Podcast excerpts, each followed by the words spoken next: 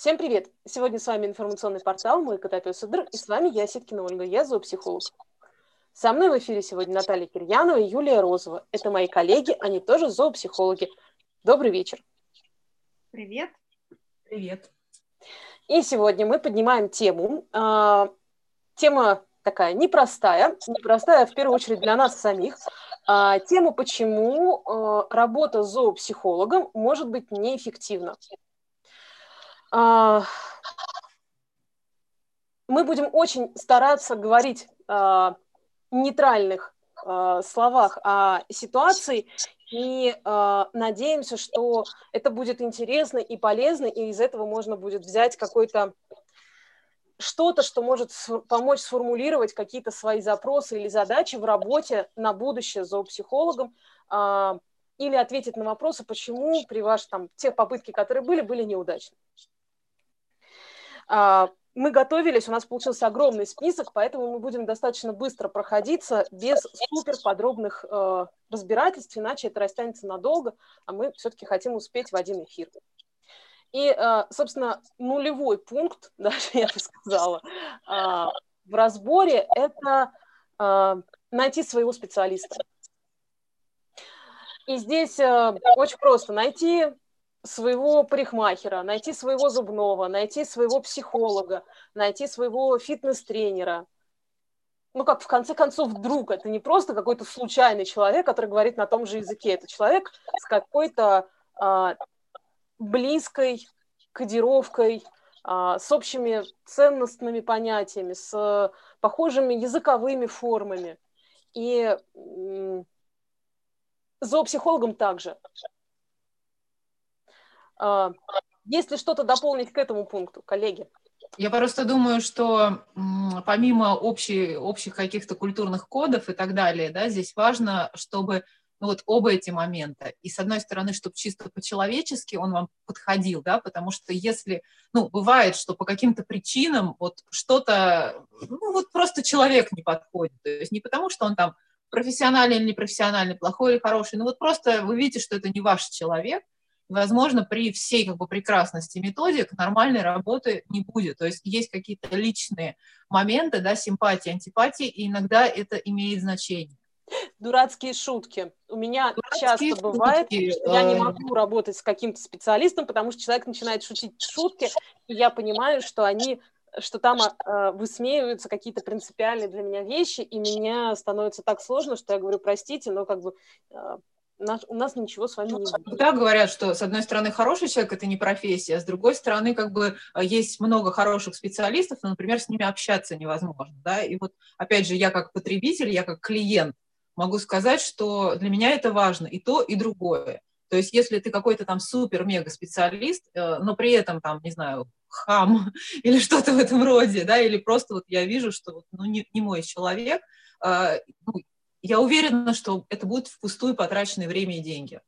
То есть, э, да, наверное, можно... на самом деле будут все, и зоопсихолог, да? и клиент. Да, да, и поэтому вот с этой точки зрения лучше сразу вот, ну, нет, так нет. То есть это обычно после первой сессии становится понятно. То есть если говорить, проводить аналогии там, да, с парикмахером, с врачом, э, прежде чем вот ты найдешь своего, на котором ты остановишься и пробудешь с ним там долго, э, ты можешь там перебрать, то есть по знакомым, там, по отзывам, но все равно ты понимаешь, что не твое.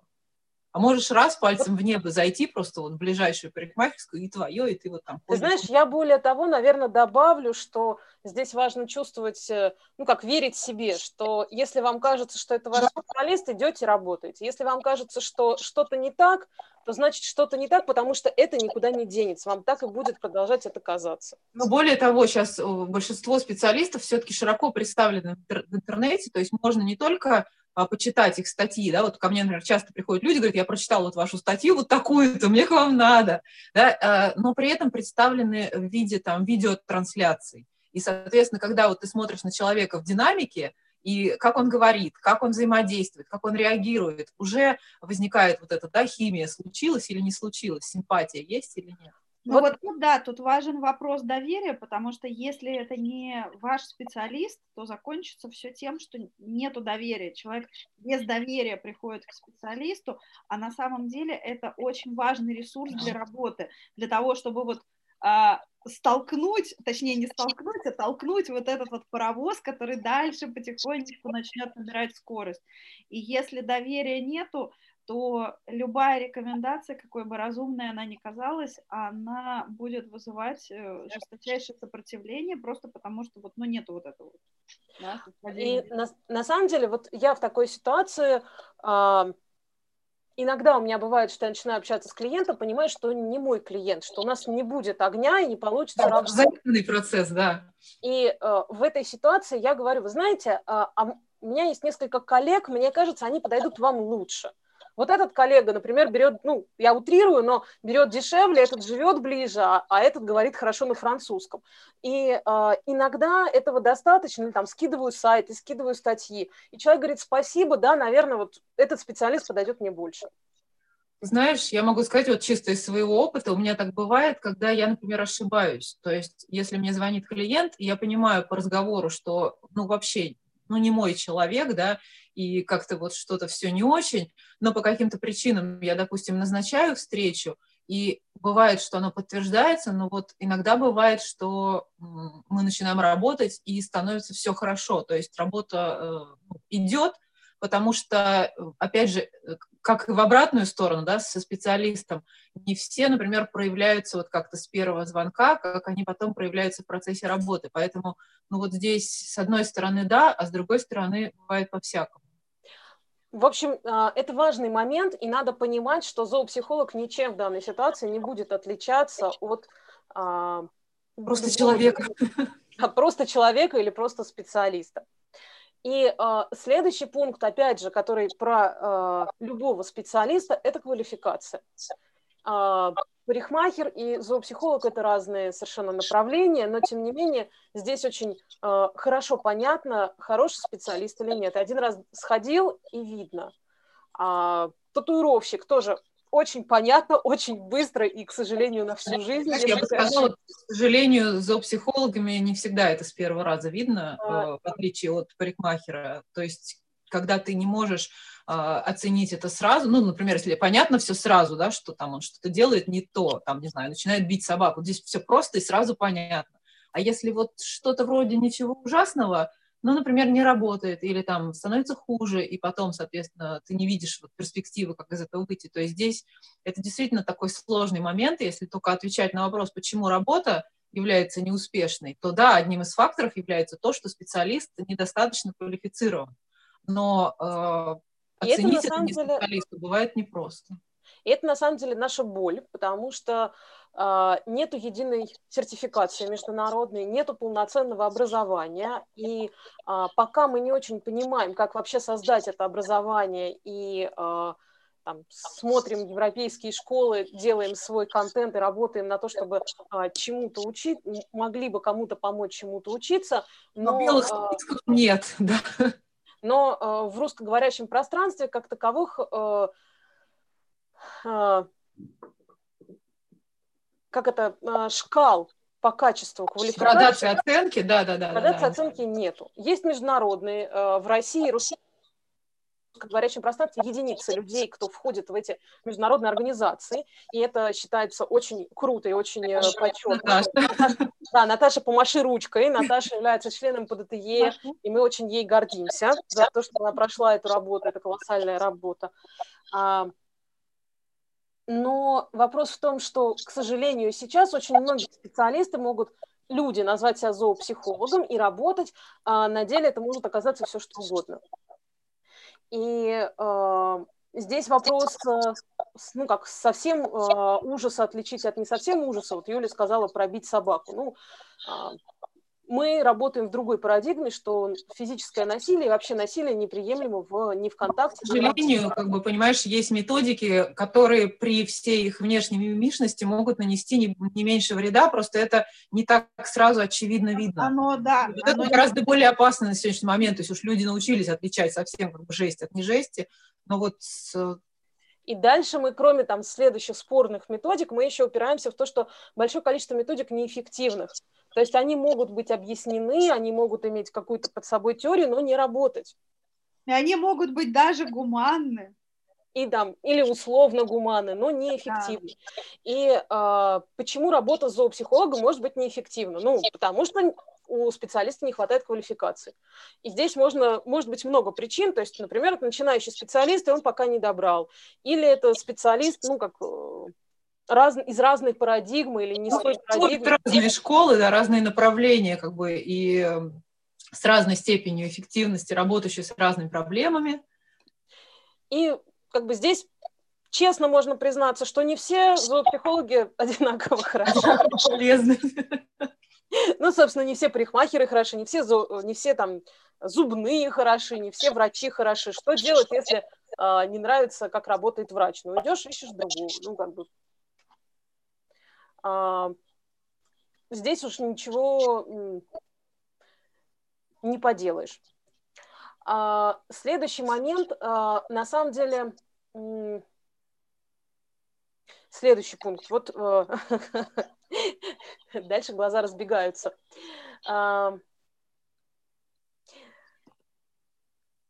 На самом деле, я бы сказала, что э, следующий пункт, то, что по, по важности и очень часто сталкиваются, что э, собаки это живые звери. Живые звери со своими скоростями, со своей работой нервной системы, со своими особенностями раб- работы нервной системы и а, изменения, которые есть. А, ну, то есть тот, то поведение, которое есть сейчас, когда нас позвали, оно формировалось в течение всей жизни собаки. И, Иногда это бывает годы, годы. Иногда это бывает, да, много лет. И задача э, и переформировать, и изменить что-то, это создать новые нейронные связи. И здесь мы упираемся в уровень стресса, в пластичность мозга, в навык обучения. В общем, э, то, о чем мы говорим эфир из эфиром. Возможности создания такой среды, чтобы это восстановление и, началось. Э, эти изменения бывают медленными. Часто очень медленный. Часто очень медленный. Часто бывает накопительный эффект, когда первая фаза длится там два месяца, а потом за две недели все чинится. Но эти два месяца человек работает, делает, а результата нет.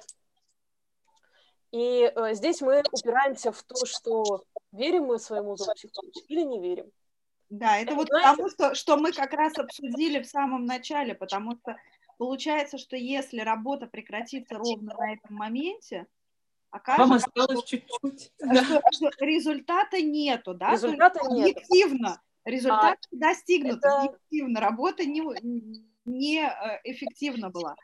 Но, а по факту просто нужно было чуть-чуть еще подождать, да, еще вот Здесь мы либо доверяем зоопсихологу и можем там услышать его прогнозы, изменения и а, учиться шаг за шагом а, идти вместе с ним, либо мы а, приходим к тому, что работа неэффективна.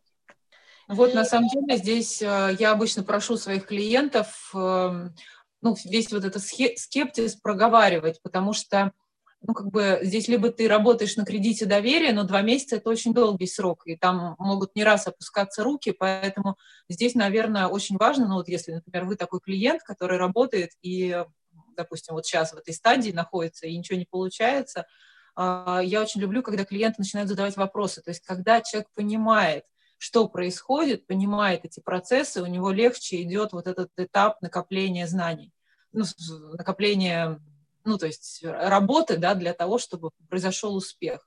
Поэтому здесь просто очень важно для себя, да, определять, я как бы слепо доверяю или я копаюсь и понимаю, почему. То есть вот как путь э, к прохождению этих процессов. И а, мне кажется, что следующий а, пункт, э, он а, вытекает а, из предыдущего, то, что очень часто а, в работе, это уже про детали, но наша работа, а, когда мы видим изменения и понимаем, что мы делаем, строится на обратной связи собаки. И а, это про квалификацию зоопсихолога, с одной стороны, с другой стороны, про изменения, что а, поведение может быть тем же, но меняются детали. И эти детали – это обратная связь, которую мы получаем от собаки. И часто, на мой взгляд, это одна из первых вещей, которую должен зоопсихолог объяснять хозяину. Это а, обучение, ну как, обучение видеть обратную связь. навык, развивать у клиента навык, навык наблюдения. Я для себя это так называю. Ну, это, по, это по-разному. Иногда это наблюдение, иногда это еще что-то. То есть очень сильно зависит от собаки, отношений, людей. Но э, отсутствие вот, э, работы с обратной связью приводит нас к тому, что изменения не видны или их нет. Да, то есть если, если допустим, а, по каким-то причинам человеку не, э, невозможно откалиброваться, да, у него получается, что есть точка отчета, вот все было плохо, он пришел вот, вот ну, в каком-то состоянии, да, сам, и в каком-то состоянии у него там собака или кошка. А дальше э, изменения происходят, но они по каким-то причинам остаются как за ширмой у человека. И вот здесь вот специалист очень должен помочь увидеть вот эти вот изменения. Потому что объективно они есть, но нужно еще помочь человеку начать их видеть. И тогда у человека появится мотивация продолжать. Потому что, Потому что они, изменения не сразу происходят скачками, то есть не собака лает и собака не лает, да. А, здесь вот мне кажется как раз ответственность специалиста в разработке ну, как бы нек- неких градаций. Да. Как мы поймем, что у нас идет тенденция к успеху, да, например, а если у собаки там в какой-то области пошло ухудшение, как связать, что это часть процесса, да, или там, не знаю, как мы это будем считать, в штуках, в процентах, там, не знаю, ну, в да. единицах времени. Так самое, э, с, с ну той же самой проблемой, допустим, собака лает, ну, не знаю, на других собак, да, а, есть начальный пункт, собака лает, допустим, на расстоянии, там, ну, не знаю, 50 метров, да, и есть конечный пункт, куда человек хочет прийти, собака, допустим, спокойно общается с себе подобными. Но понятно, что эти изменения не произойдут ни за одно, ни за два, ни за три занятия. Это как раз очень нереалистичные такие вот э, моменты, да. И это... здесь мы как раз, э, э, как, а, не знаю, это отдельный пункт или это про скорость изменения, про длительность работы что очень часто... Оля, а можно я доскажу мысль свою? А, извини, я думала, что это... У меня кусочек еще остался, да, который я хотела сказать. И вот а, шкала изменений, она будет, допустим, первый шаг будет, да, собака лает по-прежнему на других собак, но она теперь это начинает делать не на 50 метрах, а на 45. Или она быстрее, то есть она по-прежнему лает, но быстрее успокаивается, да, если, например, раньше она, увидев собаку, там, разлаялась, потом 10 минут была такая вся эта, то вот э, я наблюдаю обычно первые изменения, это когда она по-прежнему лает, но успокаивается мгновенно, как только триггер уходит Или из зоны. Отличный, отличный вариант, что собака начинает каких-то собак не замечать. Вот раньше собака на всех лаяла, а да, на тех же, на тех же, да, да, вот. А, то есть вот они, изменения, и они происходят именно так. Но очень часто получается, что это как формулируется как нету никаких изменений. Да? Вот очень важно дать человеку шкалу, и в этой шкале будет опора для продолжения работы. Угу. А, следующий пункт, мне кажется, это логично, он все-таки будет отдельным, это длительность работы. Что э, все-таки в большинстве случаев э, работа зоопсихолога это не одна встреча. Бывают проблемы, которые можно решить за одну встречу. У меня часто с кошками получается решить проблему за одну встречу. Собаками... с кошками тоже у меня обычно. Собаками нет. С собаками это более длительная работа, там больше деталей, там больше нюансов, и а, часто а, не все зоопсихологи умеют сразу форми- формулировать а, своему клиенту, что это длительная работа. Не все клиенты готовы длительно работать. Не всегда есть условия, возможности и много нюансов, потому что длительная работа – это специфично. А, но это важно понимать, что с одной встречи с зоопсихологом проблема, которая формировалась долго или даже недолго, но которая вдруг возникла, обычно это не вдруг, а есть к этому предпосылки, к сожалению, не решается. Было бы прекрасно, если бы у нас была волшебная палочка, и мы могли бы это сделать. Но, к сожалению, по факту, с нашим там, чем больше я работаю, я вижу, что одной встречи недостаточно для решения проблемы. То есть на самом деле а, действительно бывают случаи, когда решится что-то с одной консультации, с одного занятия. Но это исключение, а не правило. Вот о чем нужно помнить, да, что... Это как раз а, про э, нейронные связи и у хозяев, и у собак, про то, что э, новое поведение формируется, состоит из многих частей, формируется не сразу потому что это... А чтобы что-то изменилось у собаки, и появились новые нейронные связи, нужно, чтобы человек, да, около нее начал как-то по-другому действовать. А для того, чтобы он начал по-другому действовать, у него должны сформироваться новые нейронные связи. То есть, по сути, это вот та цепочка, что зоопсихолог не работает практически с собакой, он работает с человеком, обучает человека, как, э, ну, то есть что делать, что поменять. И, соответственно, нужно время на простройку новых нейронных связей у человека, который, в свою очередь, э, будет взаимодействовать с собакой и формировать нейронные связи у собаки. То есть если даже просто физиологию, да, простроение новых нейронных связей, то мы уже имеем там месяца три на, на то и на другое. Тут самое время вспомнить нашу любимую шутку, да, что когда мы все шли в профессию, мы все думали, что мы будем да, да. животными. Вот.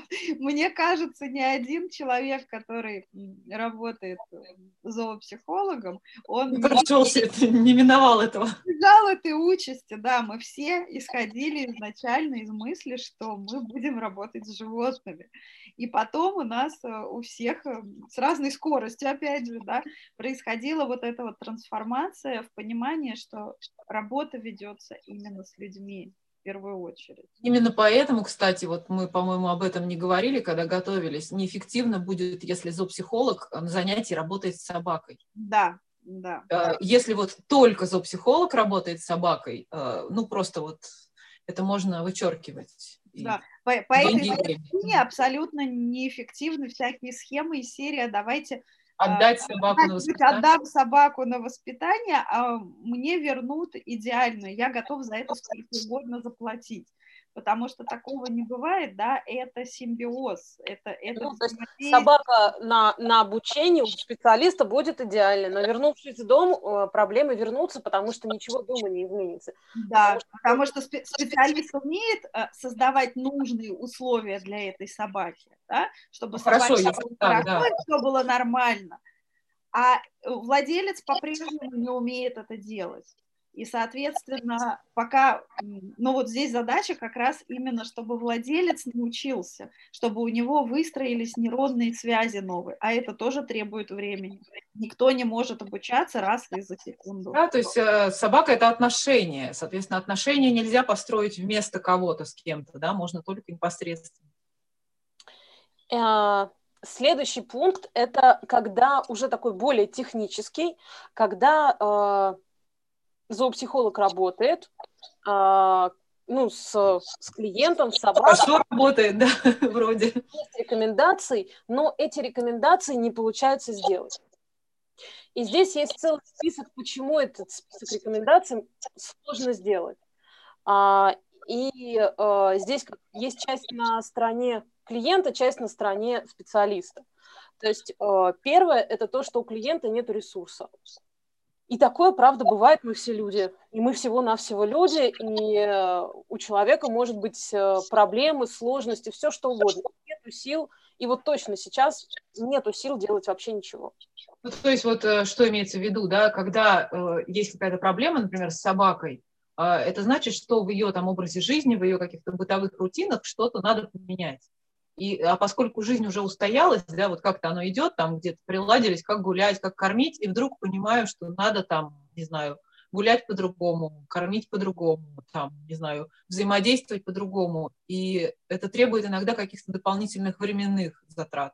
Иногда это требует каких-то усилий, да, там, приведения себя в какие-то ну, состояния спокойные. Это внедр... По сути, это большая работа по внедрению да. новых привычек, да, и вот так же, как а, мы не можем взять и для себя какую-то новую привычку. Заняться зарядкой. Да. да, заняться зарядкой, там, не знаю, делать что-нибудь. курить, выучить английский да, лечь спать, там, не знаю, да, 0 все что угодно, да, у каждого может быть огромный список таких вот висяков, которые человек вроде бы хотел бы сделать, но почему-то они с места не двигаются, да, и это не 21 день на самом деле, это было бы очень оптимистично, да. эта привычка формируется, сколько там было, 60 дней, да, по... Ну, там первая нейронная связь появляется после 21 дня, но этого недостаточно для того, чтобы... Да, для ее, надежной, да.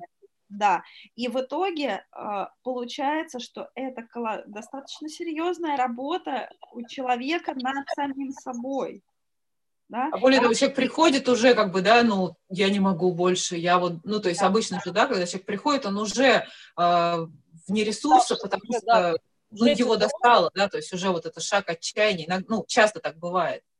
И тут мы на него наваливаем еще как бы кучу обязанностей, которые он должен э, выполнять, и это, правда, не всегда ну, возможно легко. То есть мы, как специалисты, можем разработать план, каким образом помочь человеку это сделать более легким образом. Да. Да?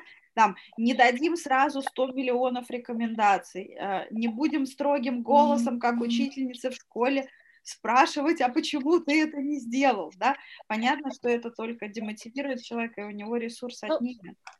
Дальше, вот. на самом деле, мы можем углубляться бесконечно в методики и, и, и рассказывать про все это сделал, да, мне тоже прям сразу расхотелось рассказать, ну ладно, давайте тогда уже полетаем. Обучение того, как учить людей. Да, да, да. А, на самом деле, э, что еще бывает проблема с выполнением рекомендаций?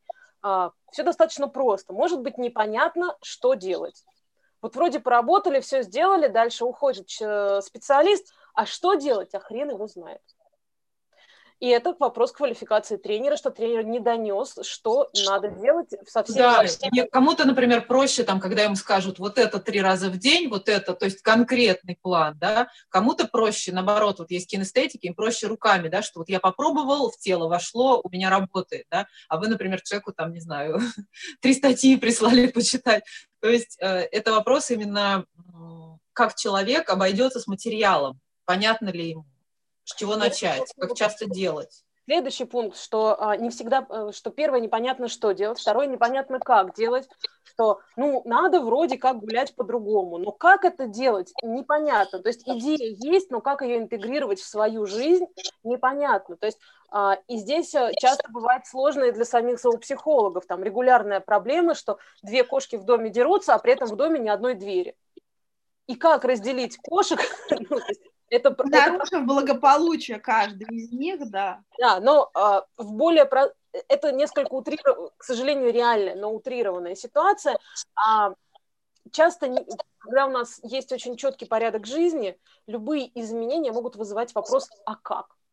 И задача специалиста – это проговорить так, чтобы у человека реально было понятно, как это интегрировать в свою жизнь. Помочь человеку разработать какой-то план, да, по тому, чтобы человек э, из состояния «О боже, как я все это буду воплощать в жизнь» увидел – ну, вполне понятный план действий, да, может быть не самый легкий, но он понятен, и человеку ясно, есть пункт А, пункт Б, есть пункт С.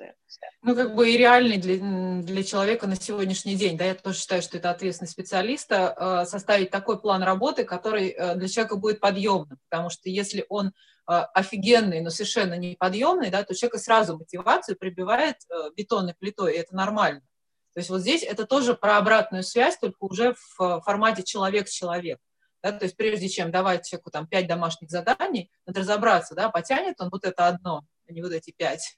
Ну, то есть это, это все, все равно про диалог. И ну, зачастую человеку бывает, э, человеку, клиенту а, сложно самому осознавать свои процессы обучения, и это тоже нормально. И он говорит, да-да-да, я возьму пять, мне нормально, но в реальности оказывается, что это не так.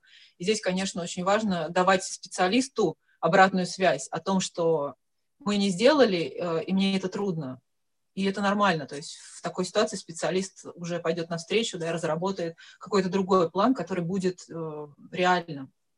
Ну, либо э, есть, э, на самом деле, вариант работы, когда даются общим мазком ситуация, человек работает с этой ситуацией, приходит с конкретными вопросами, дальше вы уточняете и прорисовываете уже детали. Это, опять же, все проговаривать. Углубление, да. Факт со, специ... со своим специалистом и про доверие. А, следующий важный момент, что дают какие-то рекомендации, а зачем непонятно. Вот вроде на занятии было понятно, а тренер ушел, и ты такой сидишь и думаешь, а зачем мне это вообще надо? Ну, зачем то есть это как бы...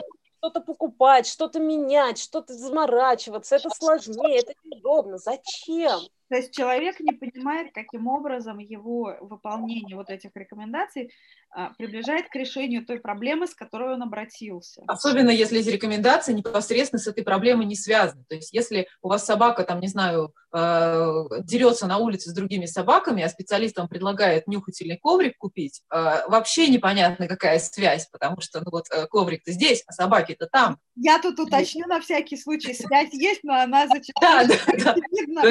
А, простому владельцу. Опять же, задача специалиста убедиться, что он донес эту информацию, да, и человеку эта связь понятна. Потому что когда связь понятна, у человека есть ресурс, вот мы говорили, да, про ресурс, пойти это и сделать. Когда эта связь непонятна и рассчитана на, ну, так сказать, что чисто просто вот авторитет специалиста, он уже сказал, ну, окей, я куплю, э, да, вот человек демотивируется просто. И не... Есть шанс, что это будет э, сделано и будет эффективно. Ну, там, не только коврик будет по-любому эффективен, но вот в какой-то другой ситуации, да, это может привести к э, демотивации. И, здесь мы э, очень сильно, ну, как переходим к следующему пункту, что э, может быть сложно выполнять рекомендации, когда нету системы. То есть, когда дали э, рекомендации, и эти рекомендации э, не объясняют ни зачем, и э, хотя вроде как вот это понятно, вот это за, понятно, а как это в целом, зачем это вообще мне нужно в целом, нету картинки в голове. И это тоже часто очень сильно фрустрирует людей, очень часто демотивирует, убирает ресурсы, вообще, вообще приводит к тому, что э, у человека нет сил продолжать заниматься и работать. Поэтому, когда работаем, э, ну, то есть здесь очень по-разному, у разных людей разные а, внутренние потребности на, на уровень системного восприятия, но часто это тоже можно запрашивать у специалиста и получать э, помощь для того, чтобы составить свой условно map работы. Ну или не условно, в общем, как в, иде... в идеальном мире можно вместе с клиентом составлять map, хотя, конечно, до этого руки обычно не доходят. А, следующий пункт, он сложный. Ну, собственно, простые мы, в общем-то, отработали. А, были простые. Да, это... А, ну, остался... к сложному. Да? Остался еще один простой а, пункт, связанный с условиями. Что а, бывает так, что конкретно сейчас, а, что для конкретной собаки нужны изменения каких-то условий для того, чтобы произошел результат. Но конкретно сейчас это невозможно. Например, собака боится домов и живет в центре города. И вот хоть ты тресни, вокруг улицы дома и ни одного сквера, а надо выходить и там встречаться с людьми, на которых бросается собака. Ну и куда, никуда ты не денешься? Менять квартиру.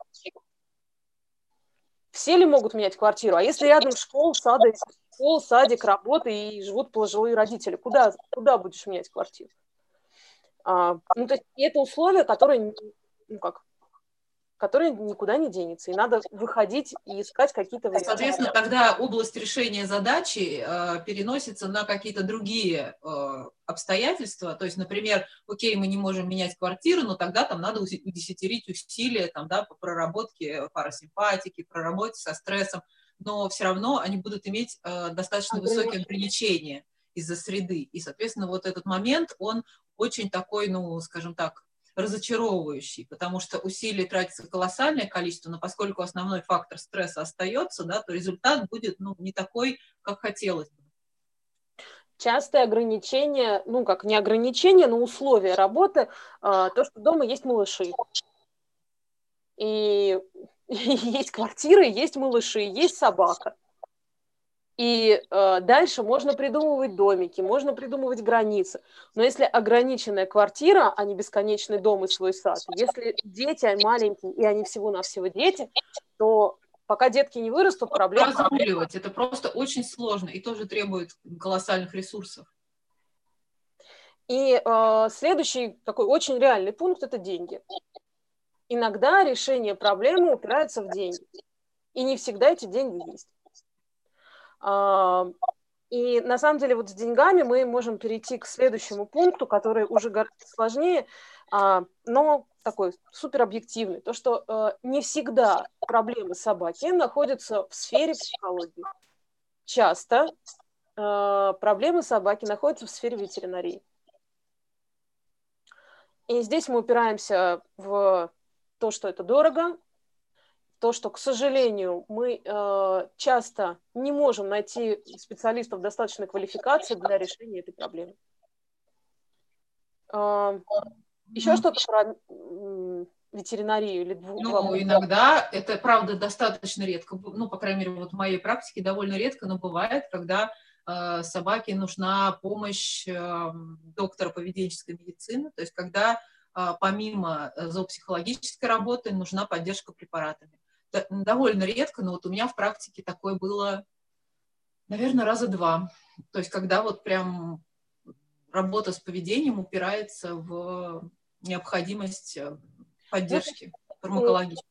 Я Но сейчас... Это тоже, в принципе, работа с ветеринаром. То есть ну, это... Да, да, я имею в виду, что не, не в плане там э, каких-то заболеваний, э, там, не знаю, ортопедии или ЖКТ, а именно вот непосредственно при работе с поведением, то есть когда есть симптоматика, которая погранична, да, и вот здесь тогда мы работаем в связке с ветеринарным неврологом и, соответственно, уже вместе обсуждаем это все-таки по-прежнему к, ко мне или все-таки уже туда так бывает. Ну, просто а. если, например, это точно уже туда, и мы вот упираемся, работаем в поведении, мы доходим до какого-то уровня, но дальше э, требуется уже поддержка.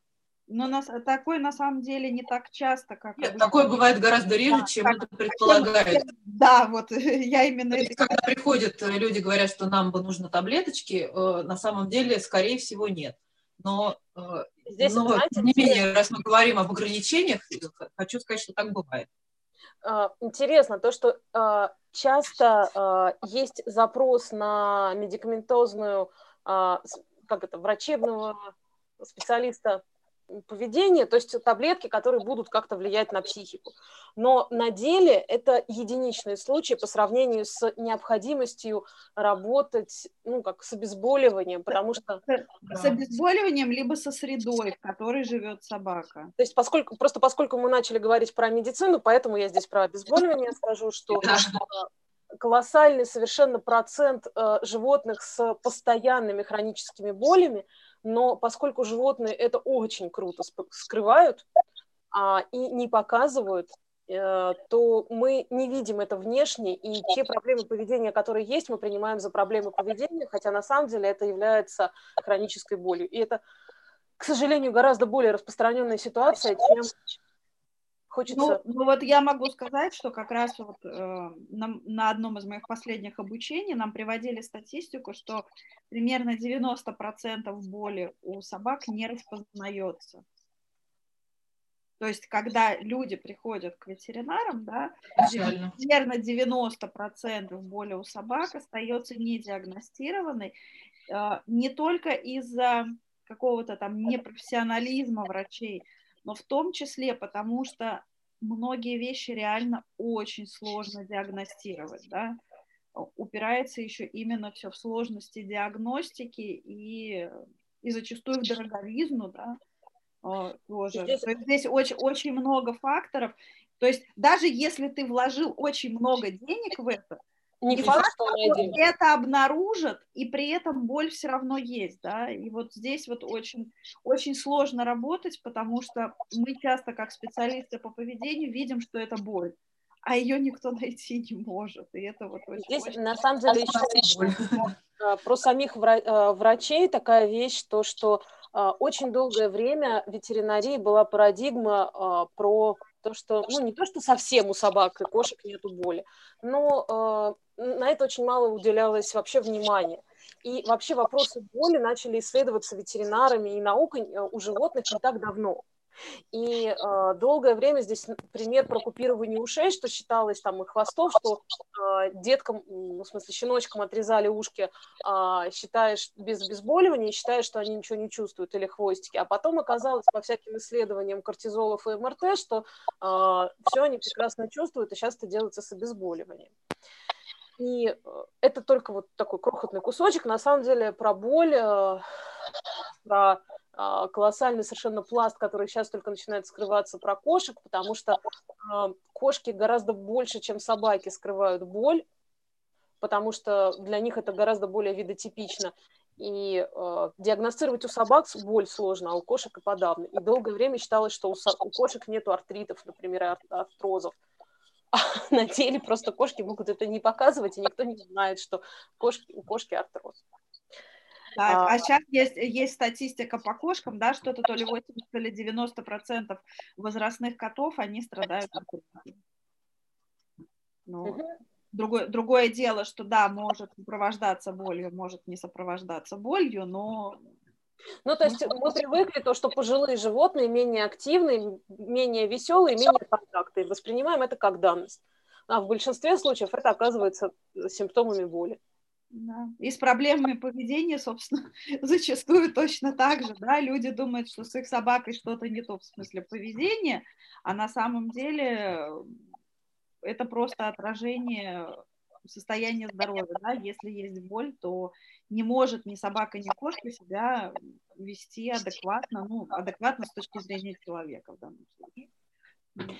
И у нас осталось три пункта, и они э, все касаются психологии и психологии уже людей.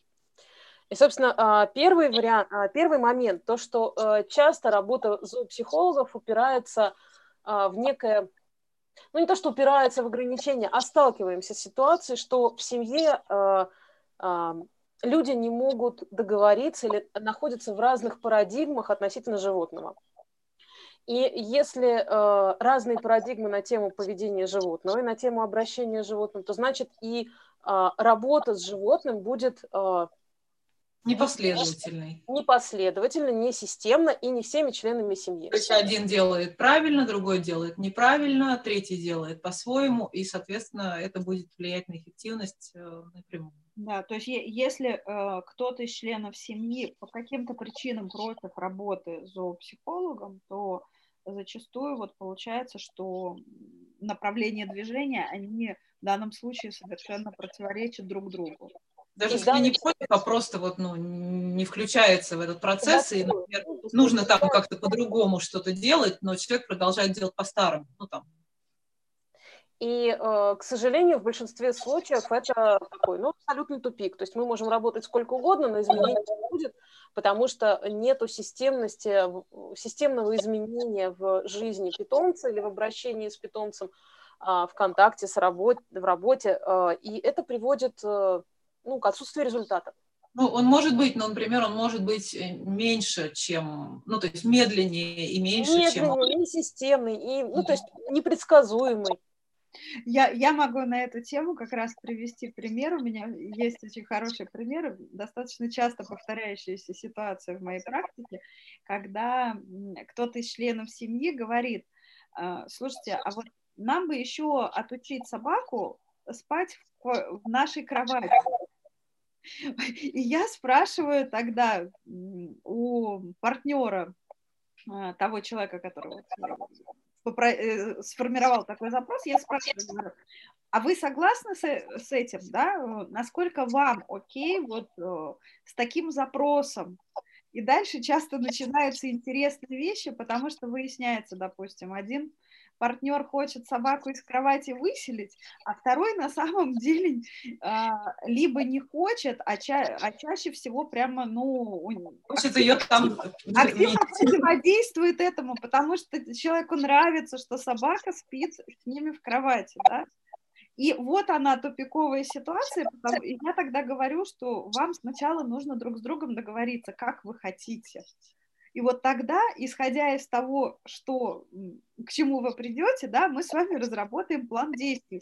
Решить за вас, хорошо ли собаке в кровати спать или плохо, я не могу. Потому что с точки... Ну, то есть я всегда исхожу из того, что собаки это окей, и спать в кровати с людьми, и спать в том же помещении, но не в кровати. Это не нарушает ее благополучие. Соответственно, людям просто нужно договориться, что бы они хотели.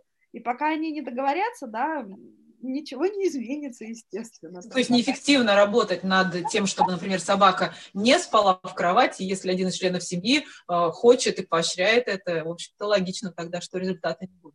Да, да, и об этом и речь. То есть просто это очень такой показательный пример. Меня это обычно про лапы, которые ставят при встрече, ну, аналогия такая А, же. да, да, Ну, это вторая правильно. ситуация, да. Кто-то хочет, чтобы ставила, кто-то хочет, чтобы не ставила. Вот. И а, у нас остается два пункта. На самом деле эти два пункта, они зеркальны. В одном случае они про клиента, в другом случае они про специалиста. А, в общем, специалист всего-навсего люди. И люди со своими э, проблемами, со своей травматикой, а, со своими реакциями. И э, часто бывает, что когда зоопсихолог работает с клиентом, он начинает испытывать очень много разных эмоций.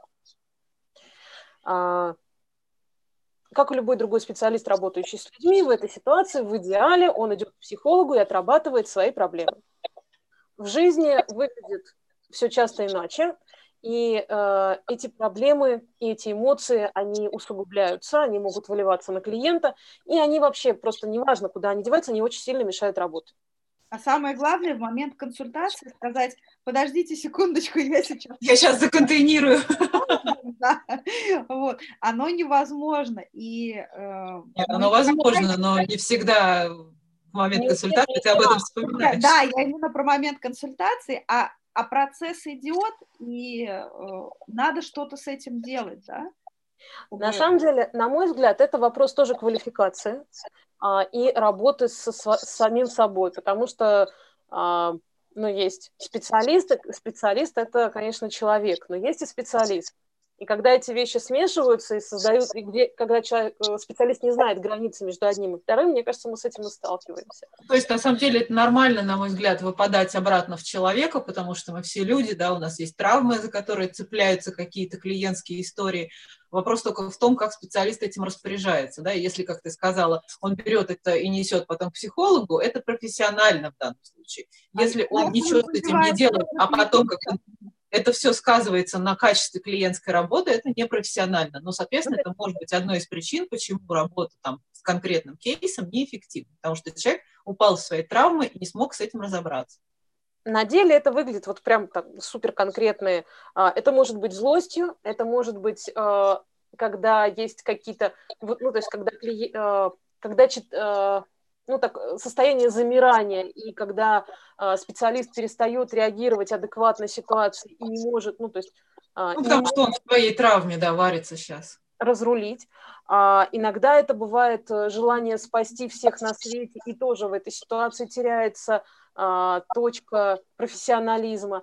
И а, каждый, этих вариантов может быть много, но это может быть э, там, когда специалист начинает спорить с клиентом, когда начинает ругаться на клиента, когда начинает хамить клиенту, когда начинает тыкать его в какие-нибудь э, а, проблемы или а, любое хамство, неадекватность, злость, все Ну, это, как обратная ситуация, любое замирание, как бы уход в себя и так далее. Все это говорит именно о том, что а, где-то у специалиста что-то заболело настолько сильно, что он с этим не справился. А, и в обратную сторону наши клиенты, с которыми мы работаем, тоже всего-навсего люди со своей травматикой.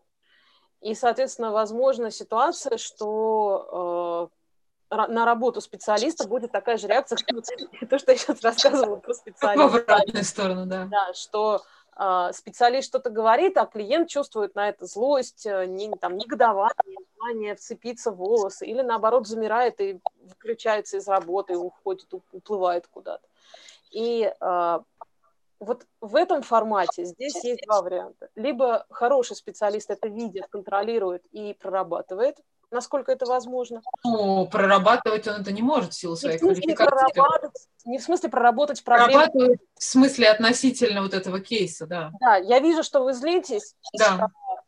мы можем как-то это проговорить или изменить, или я вижу, что это мешает нашей работе. Что мы можем с этим сделать? Если тебе говорят, ну, вообще-то ты меня бесишь, уходи отсюда. Ну, окей, все, на этом Идёшь, закончим.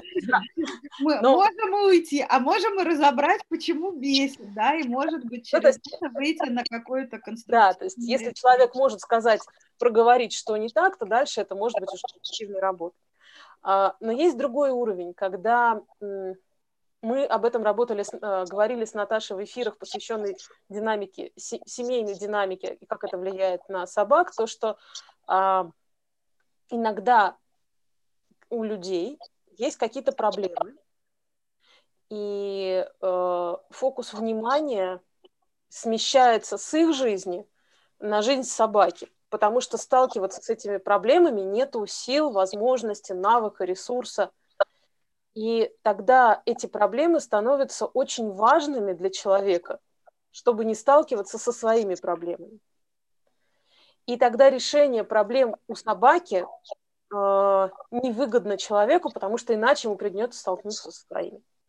Это звучит, может быть, несколько сложновато или страшновато, э, но, к сожалению, такое достаточно часто встречается, и мы много об этом с Наташей в эфирах говорили, и это, ну, как, ну, в общем-то, такая...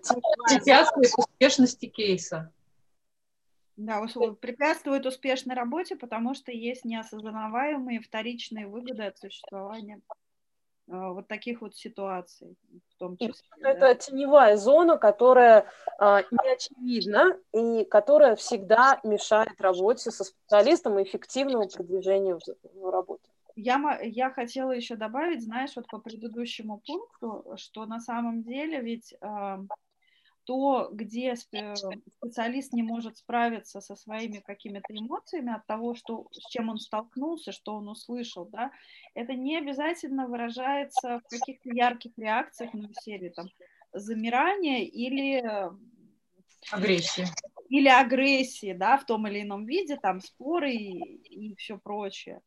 А, на самом деле, что в этот момент, что происходит у человека, да, почему это мешает работе, потому что если что-то сильно триггерит, если что-то сильно задело человека, если что-то сильно задело нас как специалистов, то видение проблемы и видение той ситуации, с которой пришел человек, оно очень сильно сужается. Да? Получается такое вот тоннельное видение. Вот мы смотрим исключительно вот вот так вот, да, а чтобы работать с проблемой, чтобы помочь человеку, нужно смотреть вот так вот, нужно смотреть широко. А у нас, получается, вот отсекается это, вот это. Мне кажется, выпадение из специалистов просто человека, да, да. вот в эту свою как бы точку боли. Да, и а, самое главное, что э, человек, который пришел со своей проблемой, он может не осознавать, что происходит со специалистом, ну вот на таком... Ну, таком, скорее всего. На, да. на открытом уровне, да, но он это считает.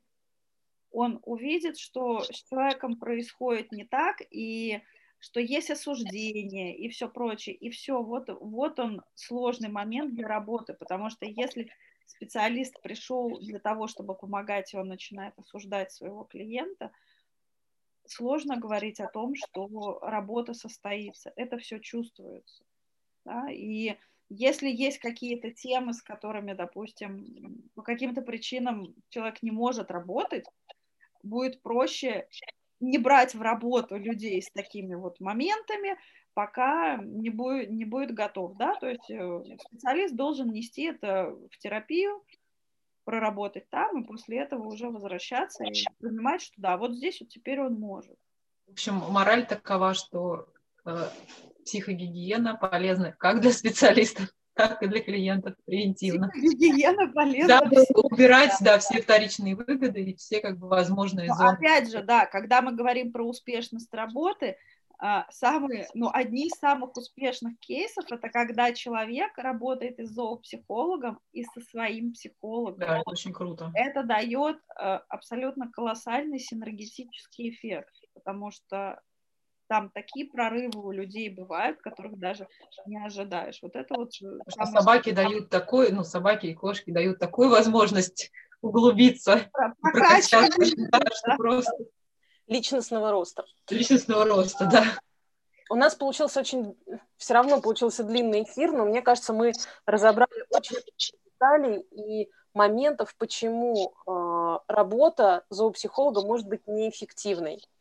Потому что мы уже больше года работаем, рассказываем, что можно сделать, чтобы быть эффективными. Но вот пришло время собрать те моменты, которые дают обратный результат. А, если будет желание что-то добавить или обсудить, мы будем рады это сделать по теме нашего эфира. Пишите в Facebook, в Instagram. А на этом мы заканчиваем. И до новых встреч. Спасибо большое, Юлия и Наташа. Всем пока. Пока-пока. Счастливо.